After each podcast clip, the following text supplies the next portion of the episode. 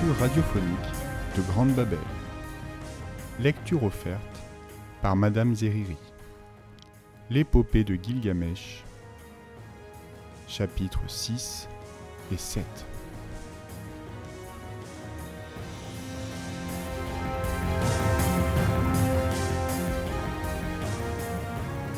Gilgamesh, chapitres 6 et 7, pages 59 à 79. Gilgamesh et Enkidu sont des fous splendides. Ils partent conquérir la forêt des cèdres. Ils vont tuer Umbaba, son gardien. Dès que la décision est prise, elle est connue, aussitôt, et colportée dans tous les carrefours d'Uruk.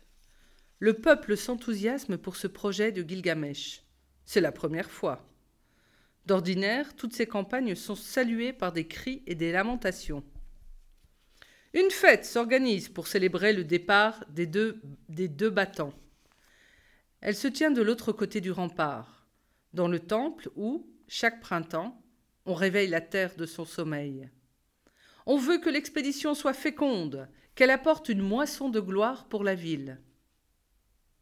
Les anciens sont présents avec leurs recommandations. Prends garde à ta fougue, Gilgamesh. Tu es jeune, mais ne compte pas seulement sur ta force. Umbaba n'est pas un débutant. Sa forêt mesure 600 kilomètres de périmètre et il en surveille toutes les entrées. Il fera tout pour défendre le lopin que les dieux ont confié à sa surveillance. Surtout, creuse un puits chaque soir pour ne jamais manquer d'eau fraîche et écoute tes rêves. Leur voix est profonde, elle parle juste. Puis, après Gilgamesh, il s'adresse à son compagnon. Tu connais le chemin, Enkidu. Marche devant et déjoue les pièges qui vous attendent.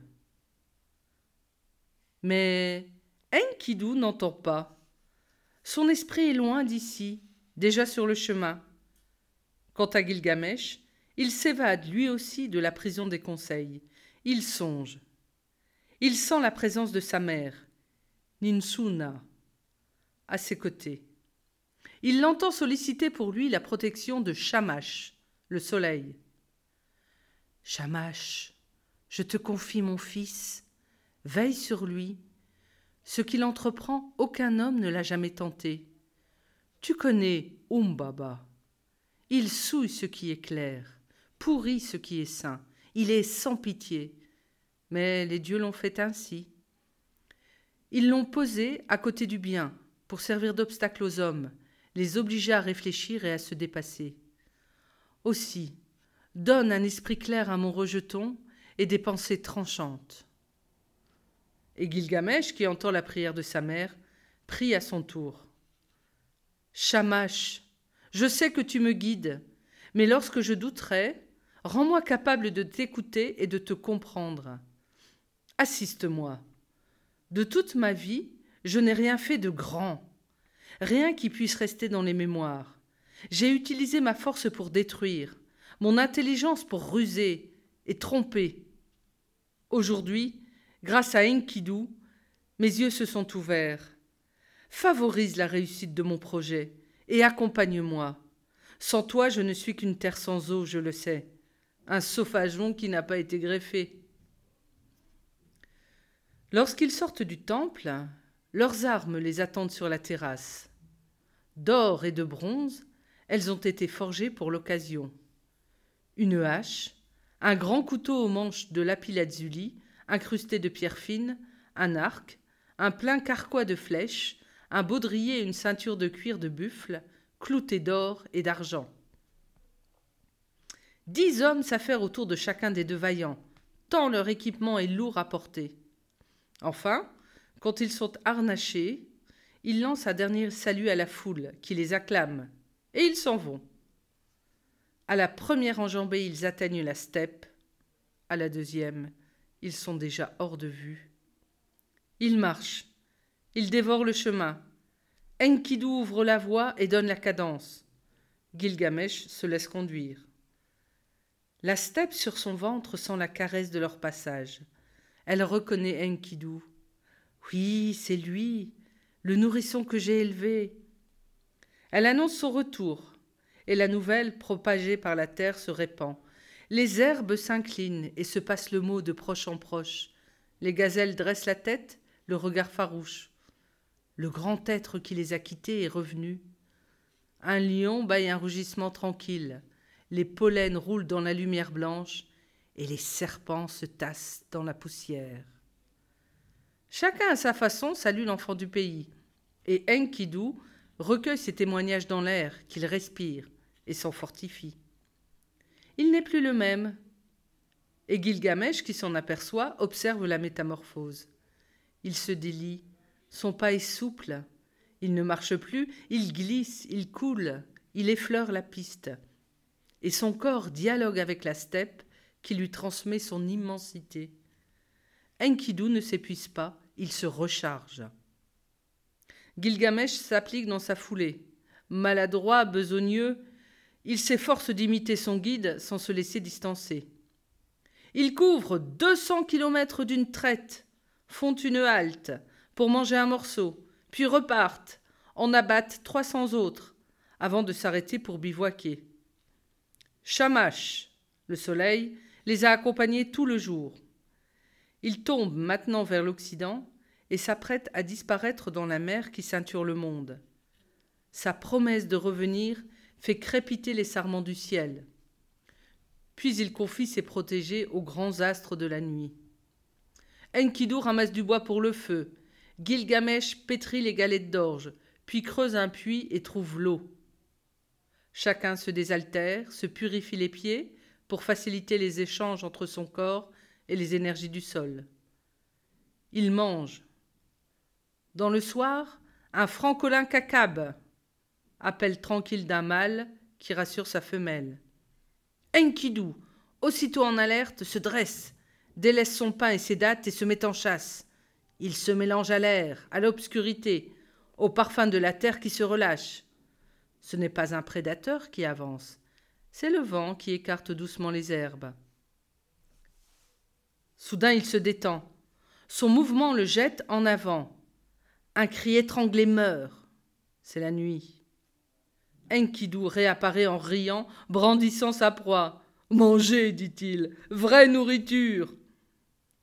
La lumière du feu durcit les traits de son visage. À mesure qu'il plume la volaille, la chair dilate son odorat, le duvet voltige. Soudain, il cède à l'envie de dévorer. Il mord, arrache une bouchée et mâche la viande crue en passant le gibier à Gilgamesh. Force de la steppe, Gilgamesh Prends les forces aussi. Gilgamesh saisit l'animal, essaie de mordre à son tour, mais écœuré renonce. Enkidu mange la steppe, lui. Il rit et continue son repas. Le lendemain, il parcourt cinq cents nouveaux kilomètres, comme la veille soit le trajet couvert en un mois et demi par des hommes ordinaires. Ils marchent côte à côte maintenant. Gilgamesh a pris la bonne foulée. Et ils survolent le pays, pareil à deux bourrasques. Ils sont seuls, et Gilgamesh, dans son silence, songe à la bataille qui les attend. Il se familiarise avec le monstre, s'efforce de l'apprivoiser par la pensée. Mais à mesure qu'il se précise, L'obstacle ne cesse de grandir et Gilgamesh doute. Il veut connaître ses chances pour se rassurer et reprendre l'avantage.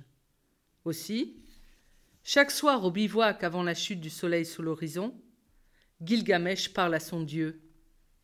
Shamash, la forêt des cèdres se rapproche et avec elle le grand combat. Quelles sont mes chances? Est-ce que je vaincrai? Ne me laisse pas dans l'incertitude, réponds-moi.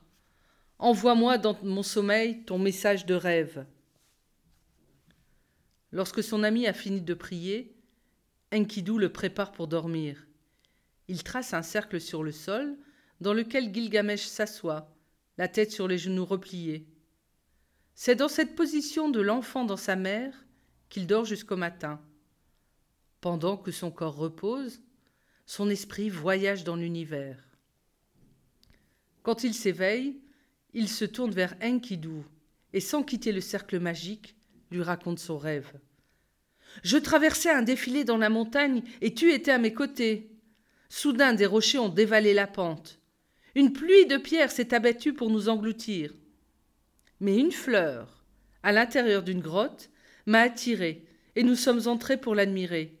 C'est ainsi que nous avons été sauvés. Explique-moi ce songe, mon ami. Alors, Enkidu fait sortir Gilgamesh du cercle pour qu'il quitte les énergies du sommeil et lui dit Pas mauvais ce rêve. La montagne, c'est Umbaba. Il voit Gilgamesh et Enkidu. Il jette sa colère. La fleur, c'est Shamash. Il veille. Et la grotte, c'est le cœur de Gilgamesh. Umbaba détruit tout avec sa force. Il ne détruit pas le cœur. Après quoi, réjoui par cet heureux présage, il danse sur place en chantant Pas mauvais ton rêve, Gilgamesh, pas mauvais Chaque matin, ils reprennent la route.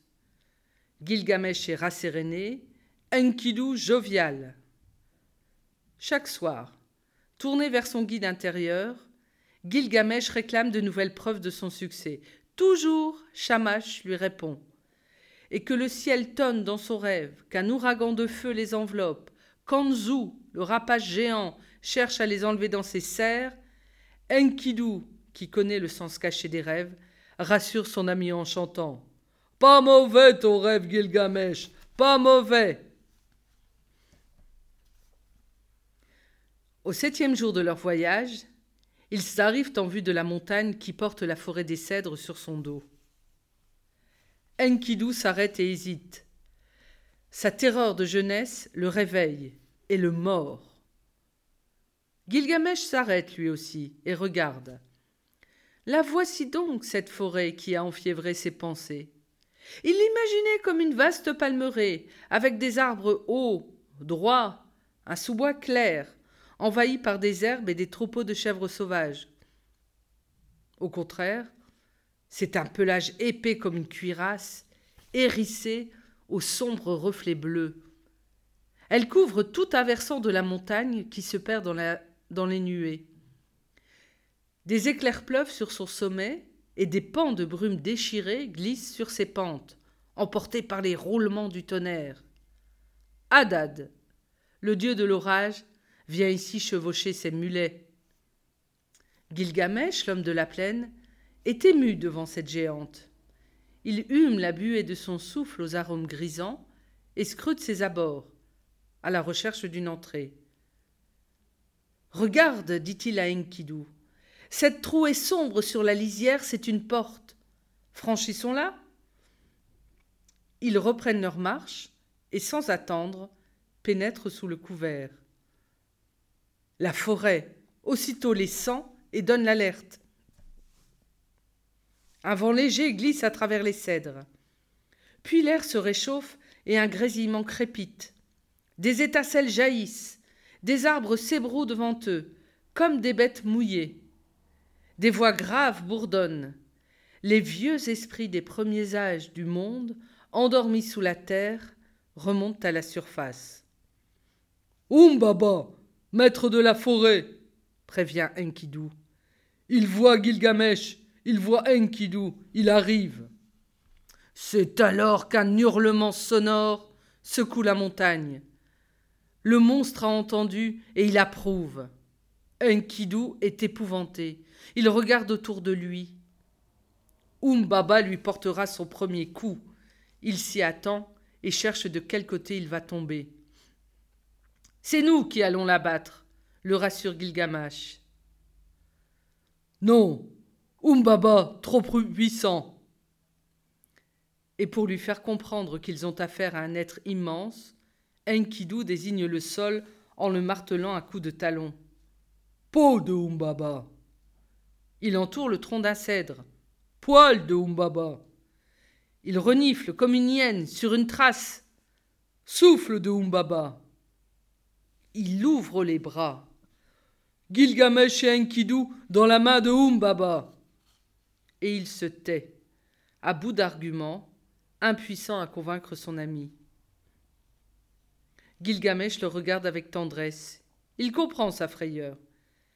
Il lui dit Ne laisse pas la panique te démolir, Enkidu. Regarde autour de toi. Les cèdres sont là. Cette récolte à notre portée. Tu repartirais sans l'avoir moissonnée Enkidu reste buté. La forêt a ressuscité son enfance lorsqu'il était sauvage. Il se croyait adulte. Mais l'enfant est toujours là, et sa vigueur paralyse l'homme. Tous ses efforts pour s'élever n'ont servi à rien. Il est déçu de lui. Il a honte. Enkidu, insiste Gilgamesh. Tous les hommes doutent. Moi aussi sur la piste, rappelle-toi. Et qui m'a redonné confiance? Toi, mon ami. Tu m'as guidé, et je ne me suis pas égaré. Tu as déchiffré mes rêves, et j'ai été stimulé. Tu m'as appris ta steppe magnifique, et je me suis efforcé d'être ton élève. Toi et moi, nous sommes deux torrents furieux. Crois-moi, nous vaincrons. Voix suave de l'amitié, plus douce que le miel. Enkidu se laisse convaincre et accepte de repartir. C'est alors que Umbaba se déchaîne. Des explosions de terre et de roches ébranlent le sol qui se fend. Des ronces jaillissent des crevasses et les frôlent en sifflant. Des plaintes s'élèvent qui tournent en rire, puis en cris. Des arbres se fracassent. Montre-toi vraiment hurle Gilgamesh. Cesse de t'abriter derrière ta magie, lâche Mais je suis là, c'est toi qui ne sais pas me voir. Une ombre bondit, se glisse derrière eux et creuse dans son passage un gouffre glacé qui manque de les engloutir. Cesse de jouer Revêt ta silhouette humaine et relève notre défi. Puisque tu y tiens, répond Baba, me voici. Alors, de sept directions, sept roues de feu surgissent dans la forêt et se rejoignent en une seule, en mélangeant leurs flammes. Enkidu s'écrie, serrant sa hache à deux mains devant lui. Esprit de Umbaba Une silhouette apparaît qui semble flamber. Le feu pénètre en elle, s'y installe, et son intensité peu à peu décroît, absorbée par l'intérieur de l'être. Refroidi en surface, un corps se révèle enfin. C'est Umbaba, le monstre.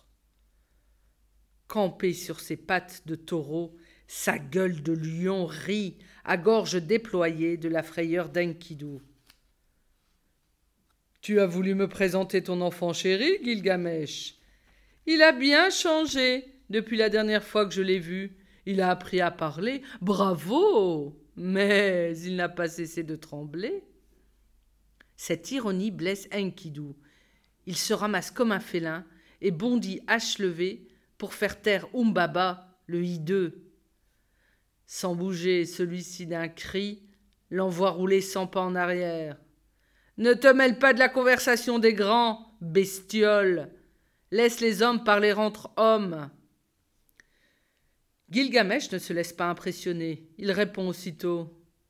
Ah, et toi, Umbaba Quelle sorte d'animal es-tu? Emprisonné dans la forêt par les dieux Quels seraient tes pouvoirs si tu en sortais? Incapable d'évoluer, tu ne serais plus rien. Enkidu, lui, était enfant dans la steppe. Il a su la quitter, grandir dans la ville et rayonner. Pendant qu'il parle, un vent se lève glacial, tranchant, venu du nord. Il surprend Umbaba, puis disparaît. Un autre le remplace, brûlant, qui éclaire la forêt au sud. Puis le couchant s'anime à son tour et le levant frémit. À ces signes, Gilgamesh reconnaît la présence de Shamash, qui lui dit Je suis là, aie confiance, je veille. Mes treize vents sont à tes côtés, je t'ai envoyé leur avant-garde. Réconforté, Gilgamesh s'élance sur Umbaba qui essaie de parer l'attaque en poussant son cri de mort. Trop tard. Gilgamesh est sur lui et l'emploigne. Le corps du géant est lisse, nourri en profondeur par des courants de feu. Il se dérobe. Gilgamesh peine à assurer ses prises. Il enserre la taille de son adversaire, cherche à le plier, mais Umbaba semble enraciné dans le sol, comme les cèdres de sa forêt. Alors, Shamash envoie toutes ses troupes à la rescousse. Ouragan se déchaîne le premier, attaque aux pattes. Tornades et tempêtes ébranlent la grande carcasse du géant. Blizzard travaille ses muscles, plus durs que l'obsidienne. Rafale le harcèle, tourbillon l'étourdit. Umbaba vacille, et la forêt prend peur. Elle sent son protecteur en danger. Elle hurle et pleure en se tordant les bras. Umbaba rugit. Gueule ouverte, il jette à gauche, à droite, des coups de croc pour déchirer les vents, claque des sabots, et cherche la gorge de Gilgamesh, serrée contre sa poitrine, qui résiste malgré les soubresauts. Pendant ce temps, Enkidu s'est relevé. Il veut prêter main forte à son ami, mais la violence de l'empoignade l'empêche de s'approcher. Surgit soudain Bourrasque, descendu des étoiles. Elle s'engouffre dans la gueule du géant, descend en lui et lui gonfle le ventre. Cyclone la rejoint, pénètre dans les yeux d'Umbaba, l'aveugle, pendant que Typhon s'enroule en puissance autour de ses cuisses. Umbaba perd l'équilibre. Gilgamesh le sent prise au dépourvu. Il pèse de tout son poids, le frappe au mollet et l'abat. En s'écroulant, Umbaba déracine cent arbres et reste enchevêtré parmi les branches et les troncs fracassés. Gilgamesh hurle Tu as perdu Ta forêt m'appartient Il maintient la gueule du monstre sous son talon pendant qu'Enkidu, pendant qui s'est jeté en travers de la poitrine de Umbaba, le cloue au sol. Mais le gardien ne s'avoue pas vaincu. Il se sait prisonnier. Il négocie. Tu veux mes cèdres, Gilgamesh? Prends-les, je te les donne, et profite de la gloire de les avoir conquis, mais laisse-moi en vie. Ma mort ne te rendra pas plus grand. Enkidu sans la ruse. N'écoute pas, Gilgamesh. Umbaba te trompe. Prends ses cèdres, prends sa vie. Tais-toi, avorton Rappelle-toi quand tu dormais dans les arbres. Je n'aurais pas dû me contenter de t'effrayer. J'aurais dû te réduire en poussière, te renvoyer à la bouillie d'où les dieux t'avaient tiré.